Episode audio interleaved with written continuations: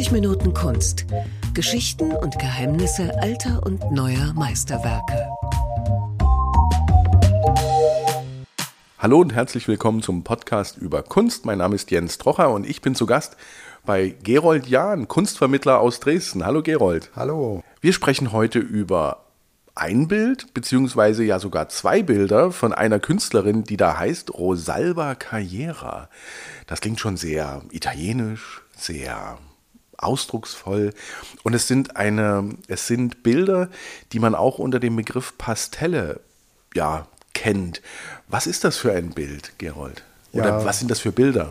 Vielleicht ja zu den Namen selber. Also ähm, Pasta, denke ich, kennt heutzutage jeder aus der italienischen Küche. Ja, Pizza und Pasta. Und Pasta bedeutet ja Teig. Äh, da sage ich nichts Neues. Und das, was wir also heute in unserem kleinen Gespräch betrachten, ist nicht vergleichbar mit der herkömmlichen Malerei, also zum Beispiel der Ölmalerei, sondern beruht darauf, dass der Künstler bzw. die Künstlerin mit einem Pastastift arbeitet, einem gepressten Teig. Das kann ein ganz weicher Teig sein und das kann aber auch ein sehr harter Stift sein. Ja, und der Untergrund ist meistens eben etwas, worauf man etwas abreiben kann, also Papier zum Beispiel, das man noch mit einer Leinwand unterlegen kann, Pergament, Papier und so weiter. Also das ist die, grob gesagt, die Technik des, ähm, der, des Pastells. Die beruht darauf, dass man nicht den Pinsel, sondern den Pastellstift benutzt. Hat das was mit Kreidestiften zu tun, also wie man sie ja. heute kennt? Ja, im Prinzip kann man sagen, sowas wie Kreidestift. Das, es gibt ja da verschiedene Techniken, eine eher feuchte Technik und eine trockene Pastelltechnik. Auf jeden Fall, was sehr wichtig ist, diese entstandenen Werke mit ihrem zarten Schmelz sind hochempfindlich. Und das ist das Problem auch der äh, Restauratoren oder Konservatoren in den Museen. Die müssen immer schön geschützt sein äh, direkt unter einer Glasplatte. Sonst äh, kann es sehr schnell verwischen, können die Bilder in ihrer Farbigkeit anders werden und verwischen. Denn die Technik selber beruht darauf, dass ich auf einen Abreib ab, äh, einen Abriebuntergrund wie Papier zum Beispiel eben, äh, wie bei Rosalba Carrera, so strichelartig die Farbe auftrage und dann leicht zart verwische. Die arbeiten also mit dem Stift und mit dem Finger, so kann man sich merken bei der Pastelltechnik. Ah, deshalb kommt auch wahrscheinlich diese Atmosphäre zustande.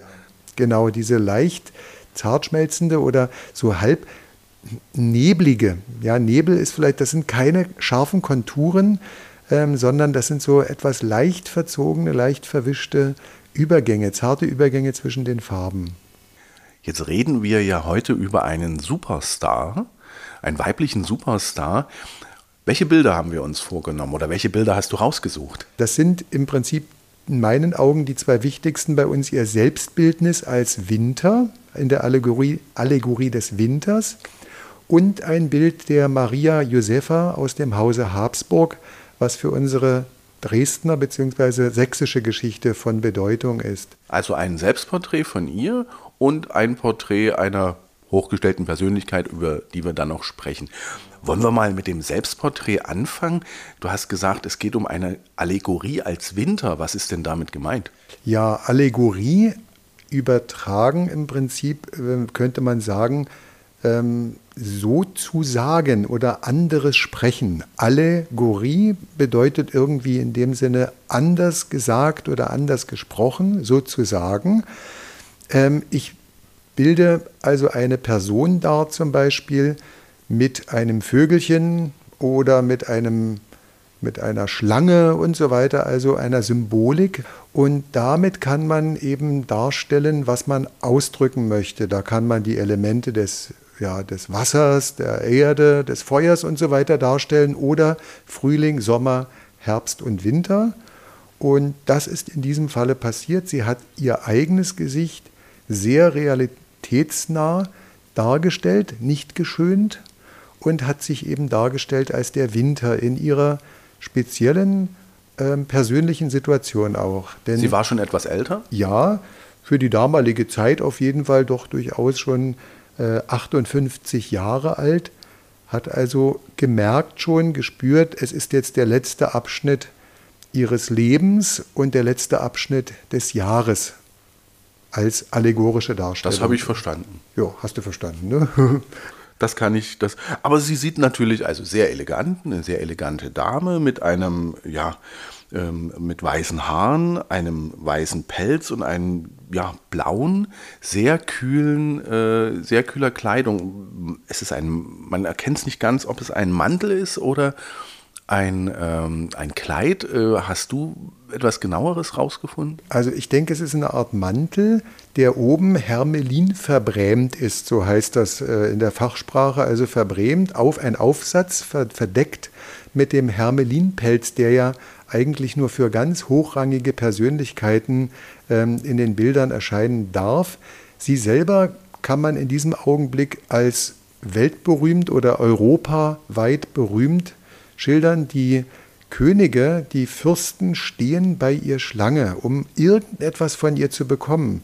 Also es zählt als schick, aber auch vom, vom, vom Niveau her etwas von dieser berühmten Rosalba Carriera zu bekommen. Also ihr Name ist übrigens Programm, denn wer mal Carriera im italienischen Wörterbuch nachschaut, der findet also, wie wir ja den Begriff Karriere kennen, Werdegang. Also ihr Werdegang ist atemberaubend, sicher aus einer wohlhabenden venezianischen Familie, aber Multimillionärin, es ging ihr nicht mehr um Geld.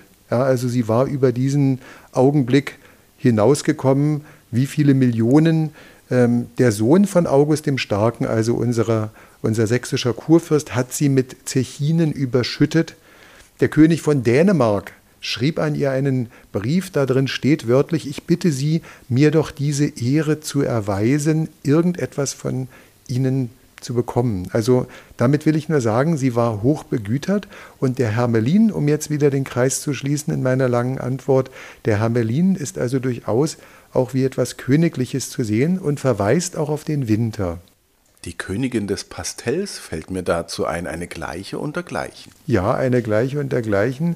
Umso erstaunlicher übrigens, wenn ich mal auf ein anderes Bild ähm, kurz zu sprechen kommen darf, unser weltberühmtes Schokoladenmädchen des äh, Künstlers Jean-Etienne Lyotard. Gilt ist auch ja, ein Pastell? Genau, ist auch ein Pastell, hängt eben in diesem Pastellkabinett, um das es ja bei uns hier im Prinzip heute geht, äh, in der Gemäldegalerie Alte Meister. Und dieses Pastell wurde von Rosalba Carriera als das schönste Pastell der Welt ebenfalls anerkannt. Sie sagte, dies wird kein Kollege jemals übertreffen können. Das ist insofern erstaunlich, dass doch ihr Europa zu Füßen lag. Aber vielleicht nochmal, um auf das Bild jetzt zu kommen, dieses Selbstporträt zeigt sie nicht nur als reiche bzw. hochgeschätzte Dame, sondern auch ziemlich gnadenlos ihr eigenes, eigentlich gar nicht schönes Gesicht. Findest du? Ja, findet man. Um das mal so zu sagen, nicht Mann groß geschrieben mit Doppel-N, sondern klein und mit einem N, ähm, findet man.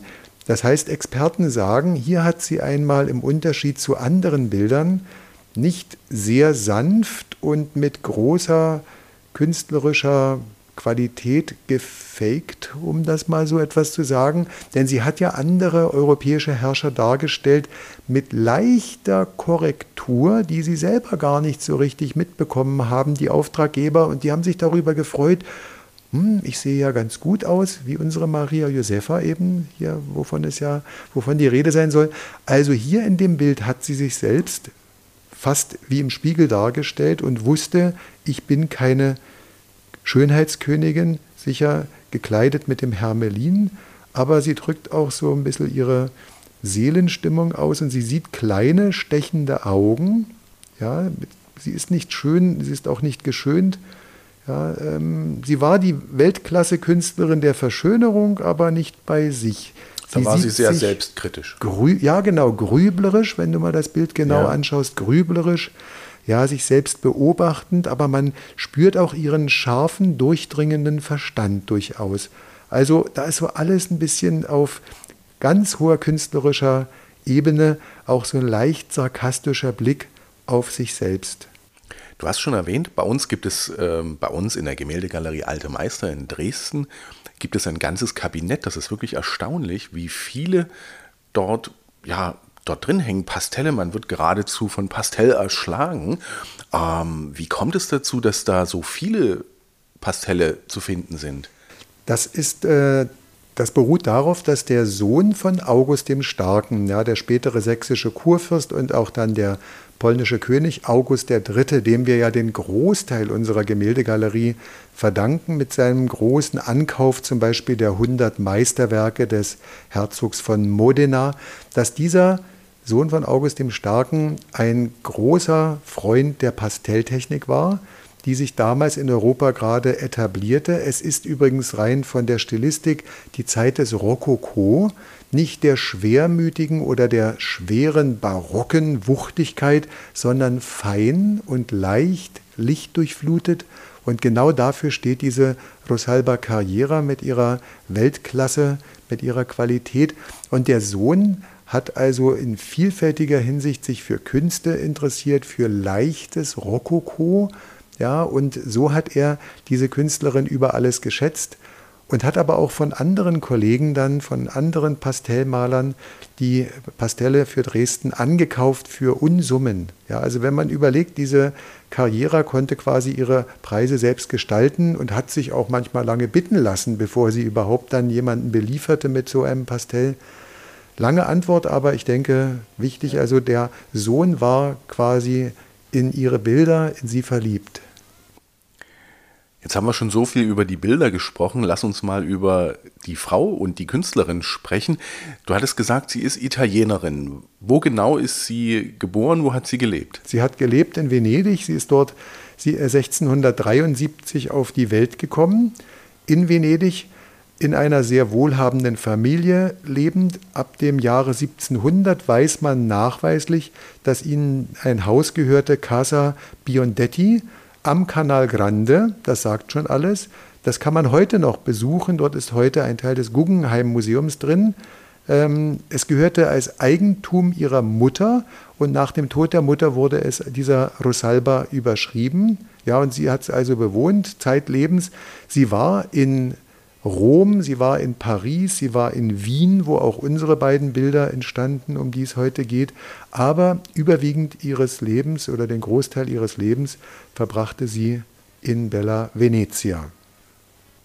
Weißt du, wo oder weiß man, wo ähm, sie ihre, ja, ihre Fähigkeiten, ihre erstaunlichen Fertigkeiten gelernt hat? Hatte sie eine künstlerische Ausbildung? Also sie ist hier mal nicht in eine künstlerische Familie mit hineingeboren worden. Sieht man mal ab von ihrem Großvater, der wohl äh, gemalt hat, der ein Maler war. Aber ihr Vater war ein sehr gut bezahlter Jurist. Ihre Mutter war sehr gebildet, so heißt es nur. Ob sie irgendeine Tätigkeit hatte, weiß ich auch nicht, aber sehr wohlhabend. Und sie haben ihre Tochter allseits ausbilden lassen, also auch sprachlich und so weiter. Und diese Förderung in der Kindheit, das haben wir ja bei anderen Künstlern auch schon gesehen, war eben die Basis dann auch für ihre Anerkennung als Gleiche unter Gleichen, selbst unter Adligen. Aber wo sie gelernt hat, wie sie gelernt hat ganz genau, das ist bis heute nicht ganz äh, klar. Sie hat wohl bei einem französischen Künstler Miniaturen Malerei gelernt, sogenannte Tabatieren, also Tabaksdosen und so weiter mit Mini-Miniaturbildern versehen. Dann gibt es Spuren, dass sie bei einem Uno Tedesco gelernt hat, einem Deutschen. Wer aber und wann genau, keiner weiß das so ganz genau. Wir wissen, sie kommt 1705 in die Akademie die San Luca, also in die Lukas-Akademie, da wird sie aufgenommen in Rom. Ist das wie, wie so eine Art ja, Kunsthochschule? Ja, so kann man sagen, eine Kunsthochschule, eine Akademie. Und dort hat sie aber keine Ausbildung in dem Sinne bekommen. Also ähm, sie hat dort schon ihren Status nachgewiesen, dass sie aufnahmefähig berechtigt ist und Künstlerin unter Künstlern ist. Da also ist eher vielleicht so was wie die Akademie der Künste ja, wo Akademie man der Künste wird, genau, weil man so eine toller, äh, tolle Malerin ist, ein toller Maler. Genau, also nicht, wo man jetzt als Student eingeschrieben wird, dass man lernen kann, sondern man ist schon wer. So ist das. Und übrigens eine tolle Szene gibt es dazu betonen oder zu erzählen. Carlo Maratta, der damalige Präsident der Akademie, hat wohl ihr Bild eine halbe Stunde lang in der Hand gehalten und wollte es nicht mehr aus der Hand legen. So begeistert war er. Und von diesem Carlo Maratta selber haben wir in Dresden ein sehr, sehr schönes Bild. Das können Sie gerne mal aufrufen. Ja, Carlo Maratta, die heilige Nacht. Das ist so ein Bild wie von Correggio, also ein fantastisches Hell-Dunkel-Bild. Ja, hängt bei den Italienern mit. Und dieser Präsident war also von der jungen Rosalba Carriera so begeistert, hat gesagt, ohne lange nachzudenken, die wird Mitglied bei uns. Er wollte nur nicht zu viel schmeicheln, so heißt es. Ja, sehr clever. Aber von da an schien ja die Karriere der Carriera einen kometenhaften Aufstieg zu nehmen. Du sagst es, sehr schönes Thema, die Karriere der Carriera. Also wer mal nachschaut, Werdegang oder Aufstieg, Fortgang, sie hat sich dann entwickelt ab ja, dieser Zeit äh, später zu den Pastellen. Man nennt sie in, äh, in, in, Paris dann auch schon Pastellmalerin. Da ist dann ausschließlich das Pastell. Sie hatte vorher noch so verschiedene Techniken, aber ihr großer Ritterschlag passierte ja dann 15 Jahre später. Sie wurde in Paris aufgenommen in die weltberühmte Königliche Akademie. Ja, also sie war überwiegend in Venedig, hatte aber dann 1720, 21 eine Reise nach Paris und da wurde sie dann eben schon weltberühmt, darf man sagen, als Pastellmalerin. Sie durfte dort schon für den ähm, französischen König malen oder wie muss man sich das vorstellen? Ja, also Königshäuser haben bei ihr alle bestellt.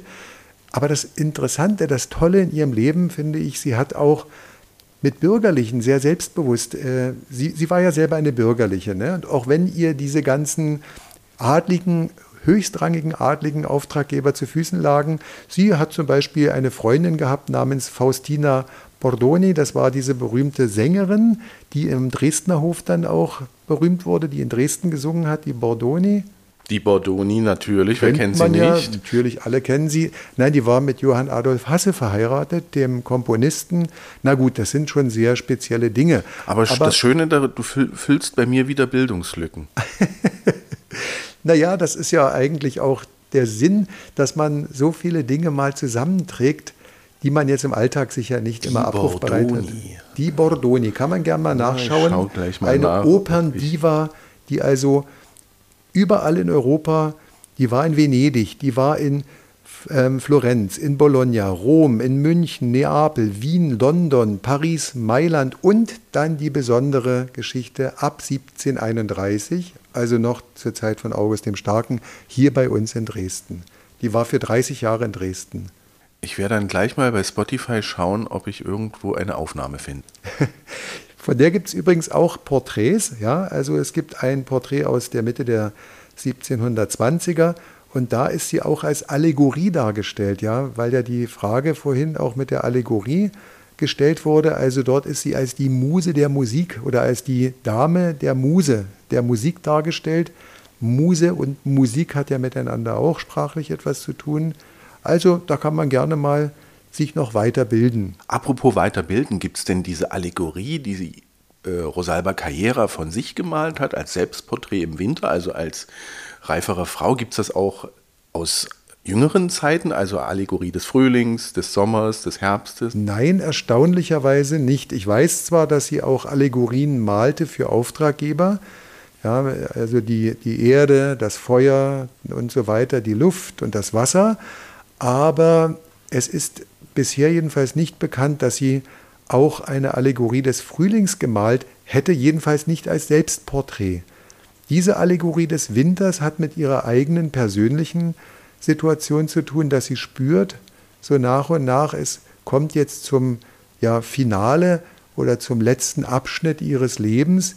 Interessant übrigens, diese vielen Bilder auch mit Selbstporträts waren nicht für sie selbst gedacht, oder auch zum Beispiel die Porträts dieser Faustina Bordoni und von auch einer Tänzerin zum Beispiel, einer europaweit bekannten, sondern für Auftraggeber. Das heißt, dieses Bild der Bordoni hat sie nicht für die Bordoni gemalt, sondern verkauft irgendwie nach Florenz oder nach London oder wohin auch immer.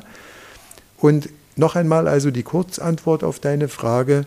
Nein, mir ist nicht bekannt, dass sie noch andere Allegorien gemalt hätte, sich als strahlenden Sommer oder Frühling oder so. Mhm. Du hattest eine Reise nach Paris erwähnt, du hattest einen Aufenthalt in Paris schon erwähnt. Hat sie noch weitere Reisen gemacht oder war sie Zeit ihres Lebens ja in Venedig und hat ähm, die ganzen Bittsteller und Sammler antreten lassen? Also überwiegend war sie in Venedig, aber sie hat dann 1723 noch eine Einladung angenommen vom Herzog von Modena dieser berühmte Kunstsammler, der ja dann später seine äh, weltberühmte Sammlung verkauft hat an unsere Dresdner Galerie. Und da war sie etwas gelangweilt dort, so heißt es. Also sie hat dort äh, viele Werke gemalt, aber sie war nicht so richtig ähm, vom gesellschaftlichen Leben dort begeistert, ganz im Unterschied zur späteren Reise nach Wien. Ja, und sie hat dort eher auch die Werke studiert, die ja damals noch vor Ort waren, bevor sie dann nach Dresden gingen. Unter anderem Correggio, hier die Heilige Nacht und so weiter. Sie schwärmt davon, von diesen Besuchen der Kunstsammlung und hat sich dort viel inspirieren lassen. Sie selber wurde ja dann später oder während ihrer Arbeit auch zu einer, wir würden heute sagen, Influencerin. Mhm. Ja, kann man sagen. Also zum ja. Beispiel der Maler Maurice Quentin de la Tour, von dem wir ja Bilder haben, man kann sie in Dresden gern mal anschauen, der hat sinngemäß gesagt, Pinsel weg, Stift her. Ja, der ließ sich also von dieser Influencerin dazu hinreißen, quasi von heute auf morgen den Pinsel in das Glas zu stellen nebenan und den Pastellstift zu nehmen. Das meine ich mit diesen kurzen Worten, Pinsel weg und Stift her. Der wurde dann auch zu einem sehr, sehr guten Pastellmaler. Jetzt haben wir das Selbstporträt besprochen. Du hast noch ein anderes Bild ausgesucht. Was ist das für ein Bild? Was ist darauf zu sehen? Ja, da ist also in wohl demselben Jahr, 1730, bei ihrem Wien-Aufenthalt sind mehrere Bilder entstanden von ganz hochrangigen Damen aus dem Hause Habsburg. Ja, die Kaiserin Wilhelmina Amalie, Wilhelmina Amalie zum Beispiel, ähm, dann zum Beispiel die Erzherzogin Maria Theresia, die ja weltberühmte Kaiserin dann war, und unsere Maria Josepha. Warum sage ich unsere Maria Josepha? Weil sie dann in Dresden lebte, diese Dame. Ähm, das ist sächsische Geschichte. Jahrelang wurde ja die Hochzeit vorbereitet vom einzigen legitimen Sohn von August dem Starken mit dieser Kaisertochter, die beileibe keine Schönheitskönigin war. Da kommt jetzt übrigens das leichte Photoshop oder das leichte Bearbeiten der Bilder mit rein. Du meinst, das Pastell war das Photoshop des Rokoko? Ja, das kann man sagen. Also nein, sagen wir mal, was Rosalba gemacht hat. Sie hat die hochrangigen Persönlichkeiten dargestellt, leicht, leicht verwischt anders. Ich sage mal so verwischt anders, das war nur ihr gegeben. Die Auftraggeber haben es selber gar nicht so richtig gemerkt, warum sie auf einmal eigentlich netter aussahen. Sie hat es auch nicht übertrieben. Sie hat das richtige Gefühl dafür gehabt und so wurden also von dieser Maria Josefa auch die Gesichtszüge ein wenig netter, denn sie hatte eigentlich so eher hervorragende Augen, wenn ich das so diplomatisch sagen darf, und eine eher so ein bisschen spitze, lange Nase.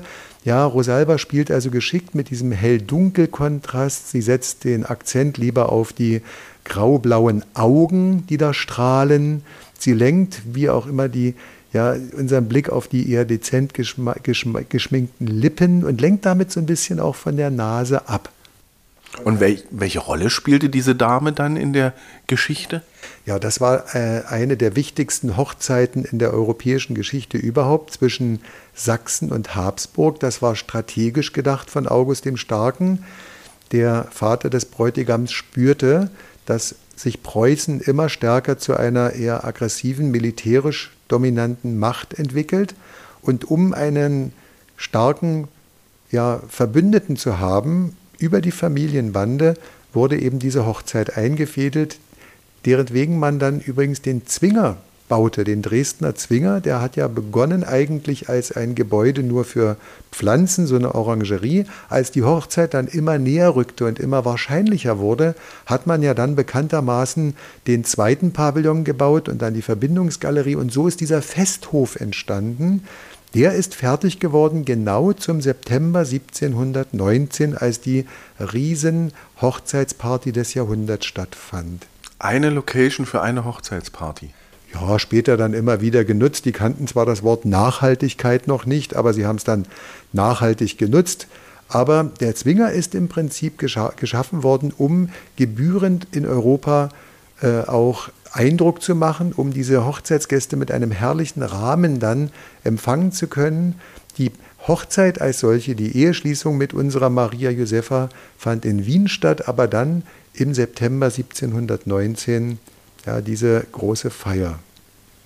Das war wieder ein Stück sächsische Geschichte für die Allgemeinbildung und den Smalltalk. Wie ging es denn dann mit unserer Künstlerin weiter? Ja. Sie war dann in Venedig ähm, ein Superstar, hatte praktisch ausgesorgt, aber ihr ging es gesundheitlich, gesundheitlich nicht mehr so gut. Ja, also das stimmt.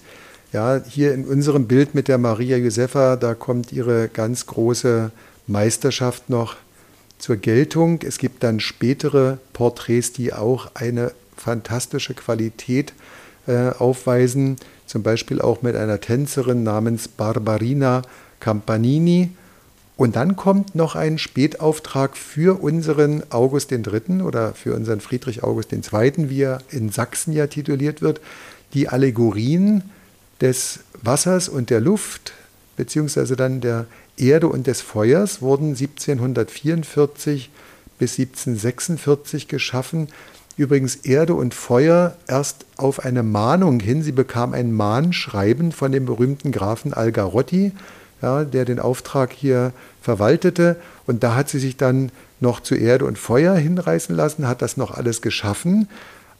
Aber das sollten ihre letzten Bilder sein, die wir hier in Dresden besitzen. Also das ist jedenfalls. Die letzten überhaupt, die sie gemalt ja, hat? Das ist jedenfalls, was man nachweislich bis heute. Vielleicht tauchen irgendwann mal noch andere Informationen auf, aber diese letzten zwei Blätter, wenn man sie anschaut, die Erde und das Feuer, 1746 geschaffen. Dann gibt es eine Augenoperation im September 1746, denn sie hat grauen Star. Und diese Augenoperation ist leider Gottes gescheitert. Sie ist erblindet. Ja, und dann gab es noch ähm, drei Jahre später eine zweite Operation, die ihr wohl wenigstens so ein bisschen Licht wieder ins Augenlicht brachte, aber sie hat kaum etwas sehen können, schreibt dann auch ganz klagend äh, 1751 einen Brief nach Frankreich, ich sehe überhaupt nichts mehr, ich bin gefangen in der Dunkelheit der Nacht. Also die Zeiten in Wien, als sie dort war und mit den Kutschen herumfuhr wie ein junges Mädchen, ähm, die sind hier vorbei. Sie ist alt, sie hat kein Augenlicht mehr und das muss für sie natürlich eine schreckliche Katastrophe gewesen sein. Materiell ohne Ende versorgt sicher, aber so schreibt sie dann ihr Testament 1756 und stirbt dann im April 1757 in äh, Venedig. Übrigens, das Testament hat sie natürlich nicht geschrieben. Das ist logisch, sie hat es diktiert. Wem hat sie das diktiert? Ich weiß es nicht, aber okay. sie konnte ja nicht mehr sehen. Und deswegen ist mir jetzt gerade eingefallen, sie schreibt ihr Testament, kann natürlich nicht ganz sein. Sie ist dann bestattet worden in der vorher von ihr festgelegten Kirche, Santi Vito e Modesto, da kann man das Grab finden. Ja, und so ist es also zu Ende gegangen mit ihrer berühmten Technik, die geblieben ist bei uns mit den vielen Bildern in der Dresdner Gemäldesammlung. War die Ära des Pastells damit zu Ende oder gab es noch Nachfolgerinnen, Nachfolger? Du hattest ja, ja schon Lyotard erwähnt. Lyotard, das war also genau ihre Zeit. Dann eben der Follower nach der Influencerin Maurice Quentin de la Tour, der unter anderem unseren Moritz Graf, äh, den, den Grafen von Sachsen, den Maréchal de Saxe gemalt hat, also einen unehelichen Sohn von August dem Starken mit der Ach, wer Aurora hätte das von gedacht? Königsmark, ja, der ist in Frankreich übrigens Nationalheld, in Sachsen, in Deutschland kaum bekannt. Also, ich glaube, er war militärisch sehr erfolgreich. Ja, genau, richtig? der war der, der Marschall aller französischen Armeen, liegt in Straßburg bestattet. Aber da kommen wir vom Hundertsten zum Tausendsten. Also Maurice Quentin de la Tour malte zum Beispiel unseren Moritz. Dann gibt es auch etwas später noch Anton Raphael Mengs, der ja hier in Aussicht geboren wurde, in Usti Nadlabem, der dann hier in Dresden arbeitete, Selbstporträt zum Beispiel. Ja, dieser Mengs ist in äh, Madrid ähm, vorhanden, im Prado. Da gibt es viele Bilder, denn der war dann Hofmaler der spanischen Könige. Der hat auch als Pastellmaler sich betätigt, dieser Mengs. Und dann in noch späteren Zeiten zwei Maler mit dem Namen Vogel und Kaffee, also äh, Christian Leberecht Vogel und Daniel Ferdinand Kaffee, kann man mal gehört haben, muss man jetzt nicht unbedingt auswendig wissen, aber die Namen vielleicht mal Interesse halber. Also das geht dann noch bis ins frühe 19. Jahrhundert hinein und heute, ja, da gibt es Pastelle natürlich in Hülle und Fülle. Ja, ich glaube, in Wien und München, die haben sehr umfangreiche Sammlungen. Ach ja, auch. wo man noch äh, welche finden kann. Das gibt also in Wien zum Beispiel eine größere Sammlung, dann in München, dann noch äh, zum Beispiel in Paris und in Venedig. Dort gibt es Sammlungen von Pastellen der alten Historie. Ja. Aber die Königin der Pastelle, Rosalba Carriera, die gibt es natürlich so in so einer Üppigkeit und Schönheit in Dresden zu bestaunen. Ja, das stimmt. Also das ist die weltweit größte oder einzig eigentlich einzigartig, einzigartige, so äh, derartige Sammlung auf der Welt. Mit diesem schönen Selbstporträt und vielen, vielen anderen Meisterwerken von Rosalba Carriera. Das war's. Vielen Dank, Gerold. Sehr gerne geschehen. Und den Link zum Bild bzw. zu den beiden Bildern, den gibt es wieder in den äh, Show Notes. Und vielen Dank fürs Lauschen. Bis zum nächsten Mal. Auf Wiedersehen.